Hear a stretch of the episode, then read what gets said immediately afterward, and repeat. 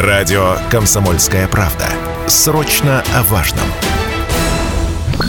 Утреннее. Информационно-развлекательное. Немного освежающее. Настоящее время.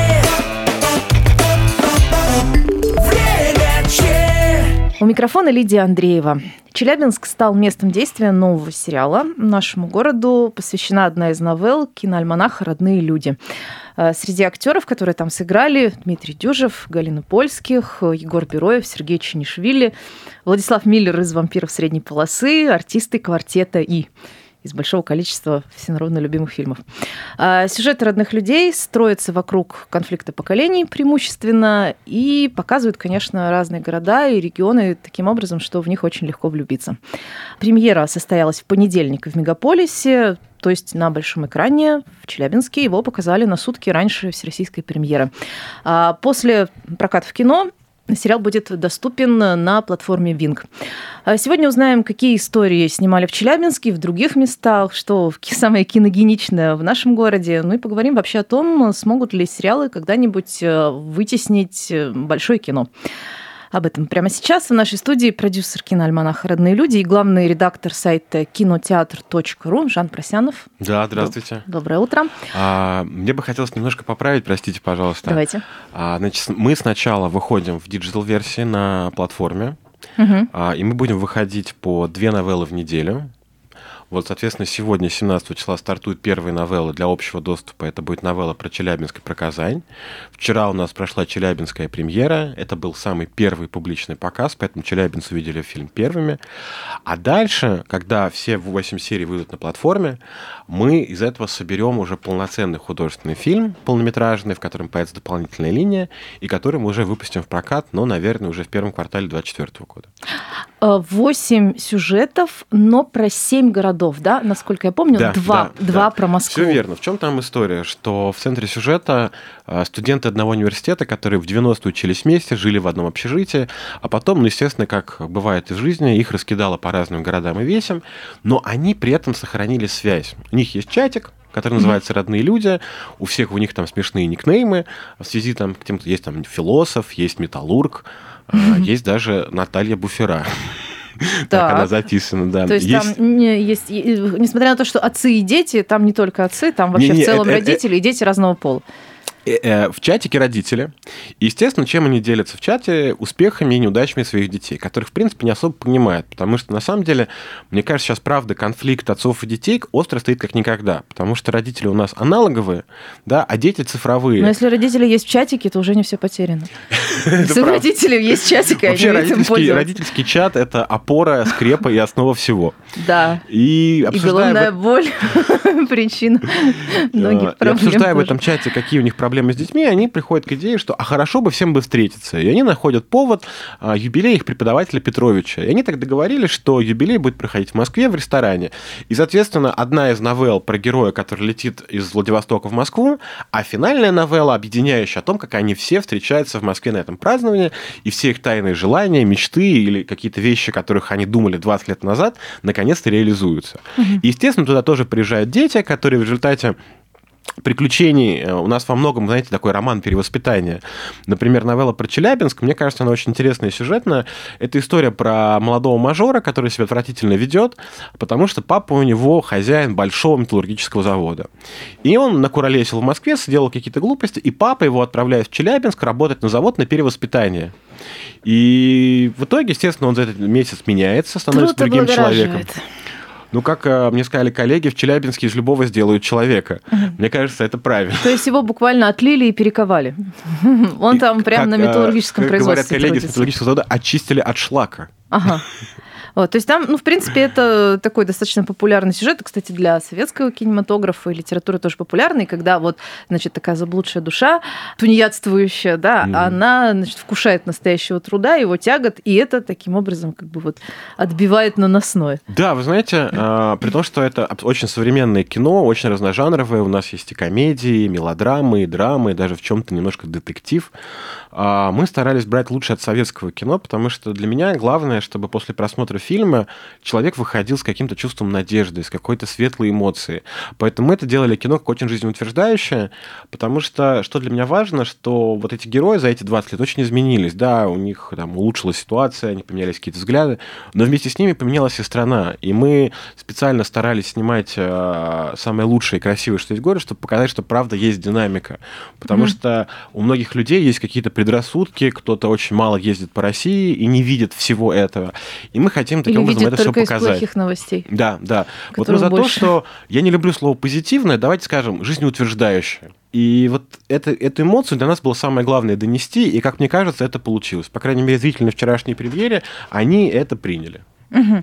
А вот э, получается, что изначально выбирали города или изначально выбирали истории? Или вот э, решили, что будем снимать там, там и вот там, и уже это место, оно диктует некую фабулу. Ну, например, если Челябинск, то достаточно легко предположить, что э, каким-то сюжетообразующим местом будет металлургический комбинат mm-hmm. и арена-трактор, который там тоже есть, чуть-чуть спойлерну капельку совсем.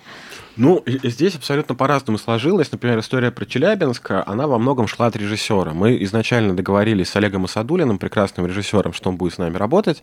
Он говорит, я же из Челябинска, это мое, я хочу про это рассказать. И вот как-то сложилось. Дальше Москва, ну, мы продюсеры из Москвы. А там разные режиссеры, правильно? Да, да, да. Разные режиссеры разных новелл. Угу. Да, например, а, у нас есть прекрасный режиссер Александр Кот, который снял новеллу про Москву. Есть режиссер Алина Верепяна, практически дебютант, но очень мощная у нее история про Петербург получилась. Там какой-то просто демонический Игорь Меркурбанов сыграл.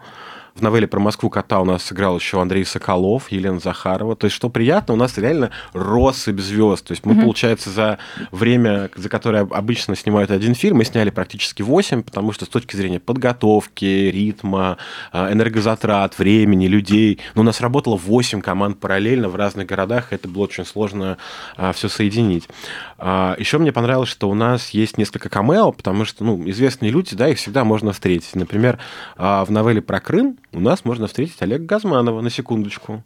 Где он а, играет Олега Газманова? Естественно, да. Олег Газманов в роли Олега Газманова. Угу. А, например, в новелле про Казань которые тоже вы, выходят сегодня. Так у нас получилось, что нам рассказали в администрации Челябинска, что есть какая-то особенная связь Челябинска и Казани, что не то чтобы города побратимы, но как-то вот не до конца я понял. И у нас вот так вот, вот и пошло за Челябинском Казань. Так вот, э, в новелле про Казань играет певец Хабиб, который вот Ягода Малинка. Вот. И неожиданно он оказался безумно артистичным, и то, как он говорит слово «сабантуй», это просто восторг. Вот мы специально его даже оставили в трейлере, но э, в самой новелле новелле это стало шире и очень здорово. Ну да, Казань, Сабантуй это тоже... Понятно, что Сабантуй очень много где отмечают, mm-hmm. но казанский Сабантуй это очень ярко. А вот э, уместно ли вообще, в принципе, именно слово конфликт как э, главный, главную пружину использовать. Ну, в принципе, конфликт, он всегда является главной пружиной, но всегда ли здесь э, в новеллах идет речь о том, что вот взрослые не понимают детей? А, или это слишком общо будет сказать.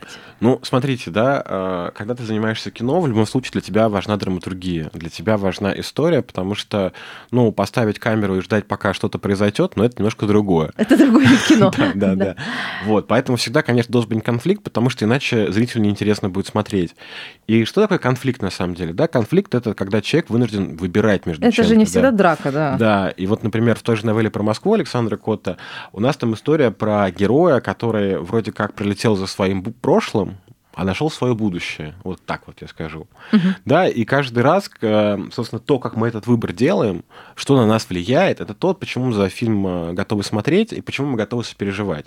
Поэтому в каждой истории э, есть своя, я не хочу сказать все карты, но это всегда какое-то противостояние. Это в какой-то степени есть такой термин рыба выброшена из воды, да, когда там некоторых ребят, которые там воспитаны в Москве, при определенных условиях, просто выкидывают в другой город, значит, они начинают жить в другой реальности и понимают, что все то, что для них было ценным еще буквально вчера, это все на самом деле наносное. А настоящие вещи, семья, дружба, любовь, искренность, они это находят в том месте, где вообще не ожидали. А вот э, насколько легче снимать в Москве и, допустим, в Санкт-Петербурге, чем ну и, наверное, еще скажу в Крыму, он красивый очень, угу. чем, э, например, вот в индустриальном Челябинске. Ну, смотрите, во-первых... э, Где нет таких традиций киноделия, опять же, да. Вот, например, Свердловская киностудия была, Челябинской киностудии не было. Здесь у нас это как бы в новинку. Я очень люблю Свердловскую киностудию, я рад, что она перезапустилась, и я очень рад ребятам, и Жене Григорьеву, и Оле Ерофеевой. Они, правда, большие молодцы, и сейчас есть такой большой тренд, что э, съемочные группы стараются выходить за пределы Москвы и Питера, ну, потому что это просто невозможно, потому что э, ты смотришь на какие-то локации в Москве, и ты понимаешь, что в этом доме жило 8 разных героев, 8 разных сериалов. Да, да, это очень забавно, когда ты узнаешь, что эту комнату или этот замок ты его видел точно, Да. и тут вдруг совершенно другой уже в А, нем. Дальше природа, да, что, к сожалению, в Подмосковье это такая среднерусская равнина, где, в общем, пейзаж примерно одинаковый. Поэтому сейчас все стараются это делать, и тут нельзя не похвалить там н- Министерство культуры и различные там институции, что в регионах все появляется все больше и больше квалифицированных кадров. И сегодня вот мы, для, исследуя это, на сайте Кинотеатр.ру сделали проект «Кинокарта России», где мы реально понимаем, что кино есть в любом регионе России. И не всегда его получается делать на там, федеральном уровне и делать его прибыльным, но примеры есть. Например, есть прекрасные фильмы, ну, во-первых, прекрасная якутская кинематография, да, которая самодостаточна во многом и сейчас активно выходит на федеральный уровень. А, Например, у меня а, знакомые сняли фильм в Тюмени, который называется «Папаша в бегах». То есть я на самом деле вижу, как это все распространяется, и для нас это было крайне важно выйти в регион, поработать с местными группами, а, поработать с местным вторым составом. Поэтому мне кажется, что мы, мы как бы мы на самом деле в этом видим задел на, на будущее. Во-первых, мы очень надеемся на второй сезон, потому что сколько еще городов не охвачено, сколько еще конфликтов не разрешено. В России в этом смысле вообще есть где Да, развиваться. поэтому мы очень э, надеемся, что все пройдет очень успешно. Но давайте сейчас сделаем небольшой перерыв. Скоро вернемся в эфир и продолжим. Студии Лидия Андреева мы сегодня говорим о сериале, он же киноальманах под названием «Родные люди», который объединяет истории а, нескольких бывших студентов и их родителей, их родных людей, а, которые когда-то вместе учились, теперь их жизнь разбросала по разным регионам.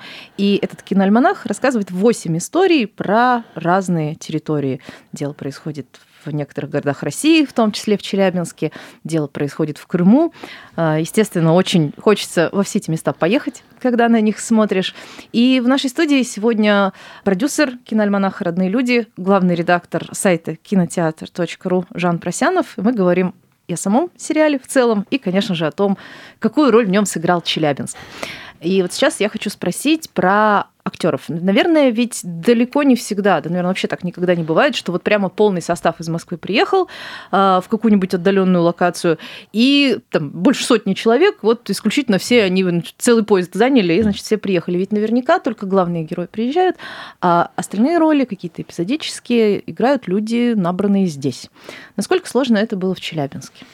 А, Ну, на самом деле это было несложно, а, потому что новелла у нас довольно компактная, и у нас, получается, играли а, Сергей Чинишвили, он играл отца а, директора завода, был Александр Ильин, который играл как бы начальника цеха на Челябинском металлургическом заводе, и молодые актеры а, Богдан Жилин и Диана Агай, собственно, у которых случается в некоторой степени лавстори. Но все остальные персонажи были набраны здесь. Слава богу, у вас очень сильная театральная культура, и мы просто брали театральных актеров и прекрасно с этим сработали. А а настоящие рабочие завода снимались? Да, конечно. То есть они там есть. Да. Э, И действительно на заводе, кстати, насколько сложно было снимать на заводе? Все-таки режимный объект, все такое. Ну, это, конечно же, очень производственная штука. Ради нас никто производство не останавливал, но мы как бы в таком репортажном режиме, Мгм. в общем-то, смогли это все изобразить. И завод производит колоссальное впечатление. Мы как бы знали, что он большой, но что он настолько большой, мы даже не догадывались.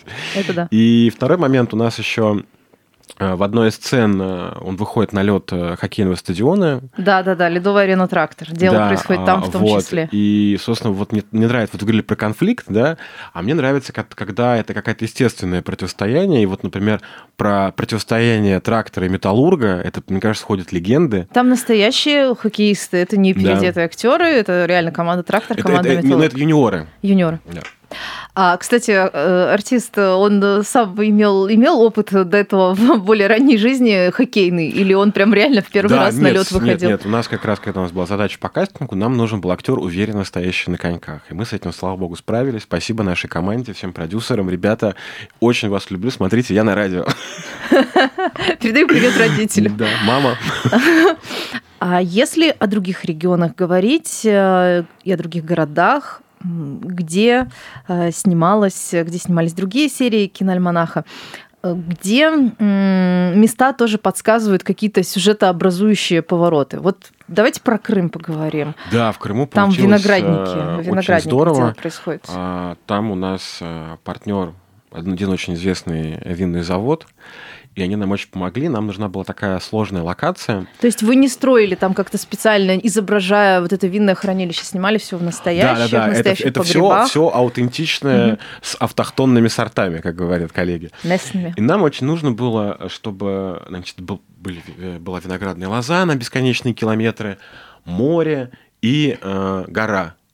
И мне пришлось э, вместе с нашим исполнительным продюсером проехать э, весь практически Крым в поиске таких вещей, потому что, к сожалению, сейчас диких мест там осталось очень мало, практически везде есть какая-то высотная застройка, и у тебя нет вот этого кадра. И мы нашли только одно место, а, недалеко от так называемой Медведь горы, и дальше это место уже само продиктовало, в нем есть какая-то своя сакральная сила, и мы кое-что в сценарии изменили. Ну, а что еще могу сказать, что главную роль там сыграл Егор Бероев, про которого мы тоже еще не сказали. И мне очень кажется, Он что он играет прик- винодела. Да, играет такого интеллигентного винодела, который по-настоящему любит свое дело и делает прекрасное вино. И там главная героиня, кстати, ну вот э, вторая главная Мгм. героиня, кроме него, это девушка, Да, которая, да, которая да. Приезжает. нас Такая э, акула пиара, да, которая первое время чувствует себя достаточно неуютно в этой пасторальной жизни, да. и вот, то есть тут тоже происходит некий внутренний слом, да, человек привыкший к совершенно Почему другому. слом? Это приятное он изменение. меняется. Ну, поначалу всегда меняться всегда сложно. Как Да. говорят психотерапевты, меняться, меняться всегда сложно. А вот из индустриальных гигантов Челябинск был один, так блеснул, или где-то еще, где-то еще там что-то такое заводское, суровое. Да, да, нет, вот эту индустриальную, суровую уральскую, челябинскую душу мы только там смогли показать, потому что в Казани у нас история про малый ресторанный бизнес, в Астрахани... Там э, вегетарианцы и не вегетарианцы Да, в да, да, Казани, да, да, значит, да. Вот, сражаются. смотрите, какой конфликт, да? Да. А в Новгороде у нас э, отец в качестве воспитания отправляет сына пройти по так называемой мужицкой миле, чтобы совершить те поступки, которые, по мнению отца, сделали В его смысле, мужчиной. Подраться, э, Да, познакомиться. да, да, да, да, Понятно. найти себя. А папа, кстати, Камиль Ларин, еще спойлерну. Пре- прекрасно сыграл, он тоже, мне кажется, прям наполняет собой весь кадр. В Астрахани у нас прекрасный тоже актерский состав, у нас там Дмитрий Куличиков, Александр Ребенок, и там история про молодого парня, который захотел стать стендапером, но в Астрахани. И Мгм. он встретил свою любовь. У нас тут тоже, кстати, тоже можно такое снимать, да. Мгм. вот видите, как вы уже Среди, конечно сюжет. же, это все так на лоне бахчи, да, да, среди Ну, арбузов, конечно, конечно. конечно, же. да. И, кс- Кстати, вот этого начинающего стендапера играет Владислав Миллер, который играл совершенно инфернального парня Да. в э, «Вампирах средней полосы». Я его вот по этому сериалу знаю, было вообще дико. Но, на самом деле, очень непривычно в этом амплуа видеть, потому что там он такой злодей-злодей, а тут он совершенно другой. Классно. Не, мне очень понравилось, что, правда, очень многие актеры для нас как-то перевоплотились и как-то по-новому раскрыли себя. Есть очень интересные актерские работы, за которыми, надеюсь, будет интересно наблюдать. И мы, правда, хотели сделать максимально народное кино, а, и мы как бы есть даже какие-то цитаты, которые мы очень надеемся, что они смогут разойтись. Мы так, так списали, что некоторые персонажи разговаривают практически арфа- афоризмами. Например, мне понравилось, когда э, герой Чинишвиля из новеллы про Челябинск, где сын его э, как бы подставил, он говорит, ты мне сделал черный пиар, а сейчас белый делать будешь. Да, да, да, да, это тоже, тоже в трейлере было. Кстати, Сергей Чанишвили, э, наверное, самый известный из российских голосов озвучивания. Очень, Да. э, очень часто, если вы слышите какой-то голос за кадром, очень, очень вероятно, что это будет как раз Да, Чанишвили. да, ну и да. при этом, да, и- известный и кино, и сериальный в том числе, и театральный актер. Еще хотела бы э, такой вопрос задать. Вот обещала даже в самом начале о том, что мы об этом поговорим. Вытеснят ли, как вы думаете, э, сериалы, вытеснят ли они вот полнометражное кино? Как вы считаете? Вы знаете, тут как раз тот самый случай, когда диктует история. А, Есть история, которую ну, просто бессмысленно рассказывать за один час. Ее надо рассказывать долго, обстоятельно, много сюжетных линий. И есть истории, которые ну, требуют сериального формата. А есть истории, которые вполне могут уложиться в полтора-два часа, потому что такая будет плотность событий. И каждый раз, когда нам, как продюсерам, приходят какие-то молодые авторы, что-то рассказывают, мы очень долго думаем на тему того, что мы делаем. А, и во многом То есть, в принципе, бывает такое, когда э, к вам приходят с идеей сериала, и по э, итогу рассматривания сюжета вы понимаете, что, в принципе, он только выиграет, если его сжать. Да, да, ты понимаешь, что, в принципе, вот они поворотные события, вот он финал, вот она кульминация, и зачем туда вводить дополнительных героев, зачем отвлекать внимание от героя главного, потому что, ну, что, что самое важное в нашей работе? Важно выстроить связь между зрителем и героем, чтобы он ему начал сопереживать, он, чтобы он думал, да это же про меня, это же мое. Чтобы он еще хотел следующую серию. Что... Да, да, да, да, да. Невозможно, невозможно вот, оторваться, пока ты не досмотрел сезон. Часто этот вопрос диктует экономика, потому что а, у сериалов часто есть заказчик в виде платформы или канала, и ты понимаешь, за сколько ты это продашь, mm-hmm. да, или за сколько ты это произведешь, и сколько ты на этом заработаешь кино очень часто эта ситуация непонятна, потому что, к сожалению, сейчас э, сборы несколько ниже, чем мы привыкли. Ну, был пиковый год 2019, да, который мы считаем рекордным и знаковым для нашей киноиндустрии. Сейчас в сборе несколько меньше. Вот. При этом э, цена закупки таких проектов на платформы и на каналы тоже несколько ниже, чем сериалы. Поэтому, скажем так, сериалы это... То есть это более прогнозируемая такая Более прогнозируемая история, да. Угу. Хотя, конечно, я лично очень люблю кино, и я всегда за кинотеатр театральный опыт, потому что дома ты всегда можешь себе позволить отвлечься, поставить на паузу, сходить за бутербродиком с докторской колбаской. А в кино все-таки это какая-то немножко другая реальность, какой-то побег. Но мы выбрали такой формат, и мне кажется, что это очень правильно. И мы специально разнесли это на 4 недели, то есть у нас будет по две э, новеллы каждую неделю, и мы как бы надеемся целый месяц держать внимание зрителя. А, кстати, какой хронометраж у этих новелл? А, все вокруг 20 минут.